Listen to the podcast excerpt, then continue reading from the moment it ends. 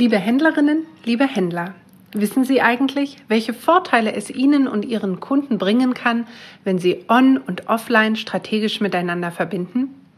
Wir wollen es Ihnen verraten in unserer aktuellen Podcast-Folge von Consum Solutions. Das ist die praxisorientierte Wissensplattform der Messe Frankfurt, speziell für den Handel. Mein Name ist Julia Uherek. Ich bin Group Show Director Consumer Goods und begrüße jetzt unseren heutigen Gast, den Handels- und Marketing-Experten Udo Latino. Er war Berater in Agenturen sowie Chief Operating Officer einer weltweit erfolgreichen Immobilienvermittlung. Heute ist er als Geschäftsführer der Brodosnet GmbH in den strategischen Bereichen des Omnichannel Managements tätig. Was genau Omnichannel ist und wie Sie, liebe Händlerinnen und Händler, Ihre Kunden dadurch noch gezielter zum Einkaufen motivieren können, wird Udo Latino uns genauso beantworten wie die Frage, warum zum Beispiel Online-Shops oder E-Mail-Marketing ein noch bedürfnisorientierteres Einkaufserlebnis bieten. Gleichzeitig geht er der These nach, dass der stationäre Handel gegenüber dem Onlinehandel einen entscheidenden Vorsprung hat und durch gezielte digitale Maßnahmen noch erfolgreicher ausgebaut werden kann. Es wird also spannend. Viel Spaß mit Udo Latino. Wie sieht so ein vernetzter Laden aus? Als Basis fungiert natürlich immer der stationäre Einzelhändler mit einem bestehenden funktionierenden Laden, mit allem, was dazugehört. Was wir dann tun, ist das Sortiment zu digitalisieren das heißt, einen digitalen Branchenkatalog aufzubauen und auf dieser Basis dann über die Online-Module, Omnichannel-Module, diese Informationen an den Endkunden zu richten. Wenn ich Kanäle sage, dann meine ich online, mobil und stationär. Und als Module fungieren der Online-Shop, das Kiosksystem, also die verlängerte Ladentheke, E-Mail-Marketing und In-Store-TV. Das heißt also, wir haben beim vernetzten Laden eine Datenbasis, viele Module und Informationen, die durch die direkte Lieferanten- und Herstelleranbindung in den Katalog, in den digitalen Katalog, in diese Datenbasis kommen und in Echtzeit dann als Informationen, als relevante Informationen in Text und Bild und Angeboten über die Module und über die Kanäle online, mobil und stationär eben an den Endkunden gelangen. Der stationäre Einzelhandel braucht definitiv einen digitalen ähm, Artikelkatalog, einen digitalen Branchenkatalog, weil das die Datenbasis ist. Sie müssen sich vorstellen, Sie hätten eine Website und auf der Website hätten Sie weder Text noch Bilder, sondern eben nur die Raster und die Frames und die Rahmen. Ähnlich ist es mit einem Online-Shop ohne digitalen Artikelkatalog.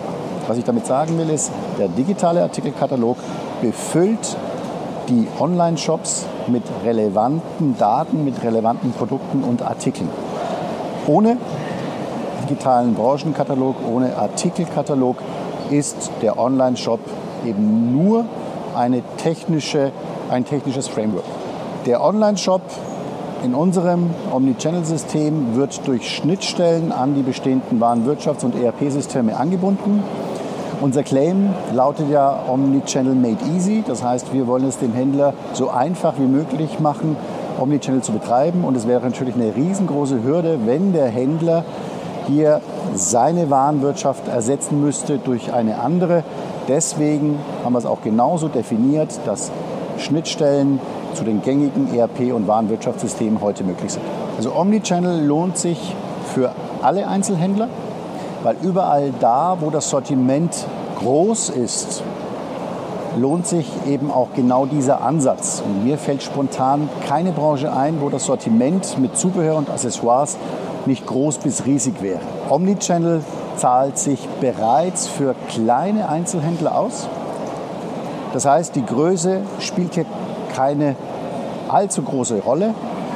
Da geht es eher darum, besteht in der Branche ein digitaler Artikelkatalog oder ist die Möglichkeit da, einen aufzubauen. Wenn dieser digitale Artikelkatalog besteht, kann jeder Einzelhändler auch mitmachen. Natürlich braucht der eine Zielgruppe. Das heißt also, wenn ich in den Alpen bin und im Umkreis von 100 Kilometern gerade mal 20 Personen erreiche, wird es schwierig. Aber ich glaube, dass wir hier in Deutschland in allen Städten und in allen Bereichen, auch im ländlichen Bereich, genügend Zielgruppe haben. Am Ende entscheidet der Kunde immer selbst. über welchen Kanal er den Kauf abschließt. Das heißt also, dem Kunden stehen unterschiedliche Möglichkeiten zur Verfügung. Er kann online per Click and Collect sich die Ware in den Laden bestellen lassen, sie dann im, im Laden begutachten und dann den Kauf abschließen. Oder aber, wenn er sich seiner Sache sicher ist, direkt den Kauf online abschließen und über die gängigen Zahlungsmethoden sich die Ware nach Hause liefern lassen. Die Entscheidung liegt immer beim Endkunden und es macht hier überhaupt keinen Sinn, hier zu versuchen, den Kunden in den Laden zu locken. Wenn der Kunde das als vorteilhaft empfindet, dann wird er definitiv die Click-and-Collect-Funktion nutzen und auch in den Laden kommen. Aber die Entscheidung, wie gesagt, bleibt immer beim Endkunden. Ein herzliches Dankeschön an Udo Latino für seine wertvollen Einblicke. Wenn Ihnen diese Folge gefallen hat, dann abonnieren Sie doch den Podcast für mehr Experteninsights rund um das Thema Handel. Weitere spannende Interviews, informative Studien und aktuelle Trends finden Sie zudem auf www.consume.solutions. Stöbern Sie einfach mal rein. Nun wünsche ich Ihnen noch einen erfolgreichen Tag und verabschiede mich bis zum nächsten Mal.